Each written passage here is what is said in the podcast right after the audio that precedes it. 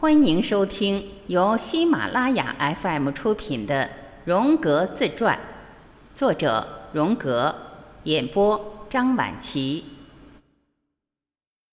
后期思想第二部分第一次播讲。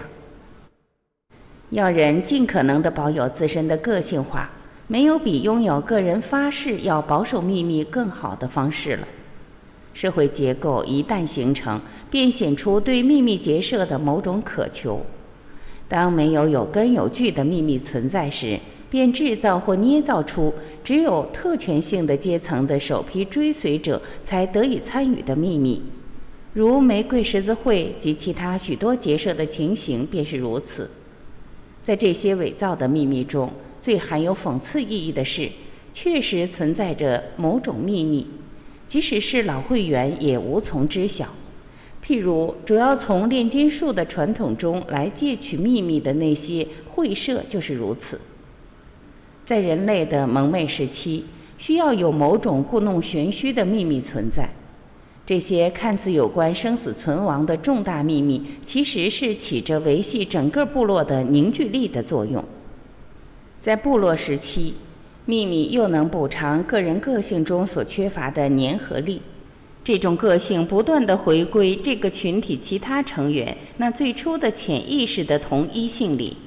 人的目标的实现，即意识到了其本身所持有的天性，也变成了一种长久存在的，虽然等同于无济于事的教育过程。因加入社团而得以听闻某些秘密，而使自己与众不同的个人，从根本上说，也得服从群体的同一性原则。所不同的是，在他们的情况里，这个群体是在社会性上有所不同的群体就是了。在通向个性化的道路上，秘密团体是不可或缺的中间性阶段。个人仍然依靠集体组织来实现自己的与他人的不同之处。以及他仍然没有意识到，使自己有别于其他人的其实是个人的使命。一切集体的同一性，如加入某些组织、支持各种各样的主义等等，这些都将影响到这一使命的实现。这种集体同一性是瘸腿人的拐棍、怯懦者的护盾、堕落者的温床、懒于负责任者的保护地，但它同样又是穷人和弱者的保护所。遇难海员的始发港，孤儿的温暖的家，邋遢的流浪汉与疲惫朝圣者的心灵家园，迷途之羊的羊圈，提供使人成长的乳汁的母亲。因此，这个中间阶段并不是陷阱。这样理解当然是不对的。相反，在较长的一段时间里，它将代表着个人生存的某种可能。而今，个人受到了前所未有的消灭个性的威胁。现在，集体组织仍然十分重要，因而许多人都将之看作是最终的目标。在某些情况下，这是对的；而在自主性的道路上，要迈出更大步伐的行为，则显得像是狂妄自大、异想天开之举。虽然如此，仍然有这样的情形：某个人必须迈开自己的双脚，走向通向更广大的王国之路。因为在所有这些摆到他面前的服装、生活上那五花八门的形态、形式与风尚习俗中，他却找不到属于自己的那个。最后，他只好孤身上路，以自己为伴。他是一个有着不同意见和倾向的组合体，而他的这些观点和倾向不是沿着相同的目标前进的，所以他也会与他本身发生矛盾。而让自身的多样性协调统一是那么困难的事，甚至即使他外表上受到了这中间阶段的社会形势的保护，对于他内心的多样性的矛盾，他却没法化解。在他本身之内的团结瓦解，便可能导致他放弃追寻，退而变得与世同流。正像秘密团体的新会员将分享本团队的秘密当作是已经摆脱了不加区别的对待一样，单独前行的个人也需要某种秘密。由于种种原因，他没法泄露这个秘密。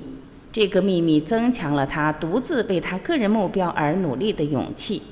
许多人无法承受这样的孤独，他们是精神病患者。因而只好和自己和他人躲躲藏藏，不敢认真地对待人生。一般而言，最后他们只好放弃自己的个人目标，而去追求集体的一致。而他周遭所处环境中的观点、信仰与理想，也鼓励他们如此。此外，也没有论点能支持他们。只有拥有一种秘密，才能防止那不可避免的倒退的发生。而这种秘密是个人的，是不能泄露的，也是没法诉诸语言的。因而便显得像是胡思乱想一类的秘密那样。在许多情况下，对这类秘密的需要是十分紧迫的，这是个人无意中觉得他无法对之负责。他这样做其实并不是任性或者狂妄，而是出于一种迫切的需要。对于这种需要，他本人是无法理解的，更像是某种命中注定的意味。而且在他一生中，也许是首次亲眼向他显示了存在着某种异己的东西。这种东西比最为个人性的范畴之内的他本人还更强有力，而在他自己的范畴之内，他却认为自己是主人。雅各布的故事是一个这方面的生动的例证。他与天使摔跤，最后臀部髋骨错位了，只得终结了摔跤。而因此也防止了一场谋杀。那时雅各布的故事，人们是不加怀疑的相信的。要是换成现代，有人在做雅各布的事，那人们对他只会一笑置之了。他所能做的是不要谈论这些事，尤其当他倾向于保有他关于耶和华信使的本质的观点时，这样他就有了一个秘密。这个秘密不能说给人听，而因此也渐渐偏离开集体的范围。自然，除非他终生将伪装进行下去，否则他思想上的保留最终会被人们所知道。但是，企图二者兼顾，让自己既能适应于其所在的群体，又能追求个人的目的，这样的人只会成为精神病患者。这位雅各布大概会为自己掩盖这样的事实，即天使毕竟是两者之中的强者，也确实如此。虽然没有人提及。但天使最后是瘸着腿走掉的，因此在其本身的魔鬼的驱赶下，人终于跨过了中间阶段，而进入到那没人敢进入或不能进入的地区了。在这里，他没有路标作为指示，头上也不会有遮风挡雨的屋顶。若他遇到了前所未见的情形，譬如职责的冲突等，他也没有先例可循。在大多数情况下，如果不遇到这类冲突的话，通往无人之地的旅途还会继续下去。一旦这些冲突发生，在刚觉察到了这种冲突时，一切都结束了。我也不会责备那些拔脚就走的人。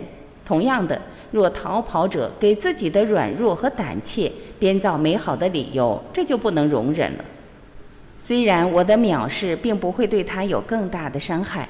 但是我仍然可以心平气和地说出来。而一个人若是面对着某种责任的冲突，而要亲身犯险、负责地去处理他们，且还是在日夜观察着他行为是非的法官面前来处理这些的话，那他必定会使自己处于一种孤立的处境之中。现在，在他的生活里，确实有了一种无法加以讨论的真正秘密了。要是只是因为他卷入到了一场永无尽期的内心审判的话，在这场审判中，他是自己的辩护律师与无情的审判人，而且没有什么世俗的或是精神上的法官能够使他重新安然入梦。要不是他早已厌倦了法官的判断，他未必会卷入到一场冲突中来，因为这类冲突总是以更高意义上的责任感为前提。也正因此，他没法接受集体的决断。在这种情况下，法庭便变成了秘密宣布判决的内心世界，且不为外人知晓。这种情况一旦发生，个人的精神便获得了较为重大的价值。这种重要性不单体现在他那著名的为社会所规定了的自我，它也成为量度本身价值大小的标杆。这种对立物所造成的内心冲突，在促进意识的成长性方面，比其他任何东西都具有更深的意义。若是原告的起诉书中提出了意料之外的证据，被告一方也要找到一些截至目前还不为人知的理由才行。在这个过程中，一则外部世界中相当大的一部分进入到内心世界里，而外部世界其他部分也随之减少；二则内心世界却由于被抬高到做出伦理决定的法庭的地位，地位有所提高。然而，一度曾是明确的自我，却失掉了身为原告的特权，变为被告。自我变得矛盾而不明确，甚至有些不知所措。他开始意识到高于自身的某种反向的存在。长久以来，凡是涉及责任的冲突，可以说甚至一次也没有得到确实的解决。而今，他仍在进行论争与权衡。而且这种情形可以一直持续到世界末日之时，它一直存在，从未真正停止。而现实的生活是无法悬空于这种永久不变的矛盾状态之上的。对立双方及他们之间的矛盾仍不会终止，甚至暂时停战了，也是他们在采取行动的冲动前屈服了片刻罢了。他们仍然威胁着人格的统一性。并且不断地以其两重性使生活变得不再单纯。若处于这类危险与痛苦的境地，因而人们很快洞察到，不如决定留在家中，也就是绝不离开那安全的集体巢穴和温暖的茧袋，因为这样才能免受内心紧张的压迫。对不想离开父母而单独生活的人来说，这是最安全和最自然的选择。然而，也有很多人却发现自己被推上了走向个性化的道路。他们很快就意识到人天性中的正反两面，正如一切能量均产生自对立一样，精神也拥有其内在的对立性，这是它具有活力的前提条件。赫拉克利特对此早有认识。不管出自理论还是实践，在一切生命之体中，对立性均为与生俱来。与这种难以抗拒的条件相对立的是自我那并不牢固的统一性。这种统一性的出现历经千年，而只借助于无数的保护性措施才能得以产生。这种自我的可能，看来产生自这样的事实：所有的对立双方都要竭力取得一种平衡状态。这种情形可以从热与冷、高与低等等的冲撞所出现的能量交换中发现。潜藏于有意识的精神生命中的能量是先天具有的，所以它以潜意识的形态出现。当它走向意识时，它刚开始的时候只能以投射的方式出现，例如超自然力、天生、鬼怪等等。而这些形象具有神秘性，它们成了能量的最主要来源。而这些超自然的形象逐渐被人们所接受。但随着时间的推移，这些形象逐渐消逝并失去其效力。这是，自我及经验性的人仿佛拥有能量的这一源泉。进一步说，尽管这个表达有些含糊其辞，一方面人类竭力想把这能量抓到手、占有它，甚至设想自己确实占有了它；而另一方面，人类却又为它所占有。可以确定。只有在意识的内容被当成是精神存在仅存的形式时，这类奇特的情形才会发生。任何地方有这种情形存在，就会无法遏制的由于投射作用而产生的人格的扩张。但那里容许潜意识精神的存在，那里投射的内容便可以被接纳进先于意识的生来就有的本能形式之中。它们的客观性与自主性也得以保存，而自满也得以避免。先于意识而存在并调制着它的各种原型，便以他们在现实中所实际扮演的角色的面目而显现出来，即以意识物鲜艳的结构形式而展现出来。从任何意义上说，它们并不代表存在于自身的各种事物，而是代表事物可以据之以表达与领悟的形式。制约着各种观念的特殊性的，并不仅仅是这类原型，它们只是说明了某一观念的集体性成分。原型也具有一种动态属性，它是本能的属性之一。因而它便拥有引起或促使固定形式的各种行为的能量，即在某些情形下，它们具有一种占有性或强迫性的形式神秘感。说他们是以魔鬼的形式孕育而来的，也恰如其分。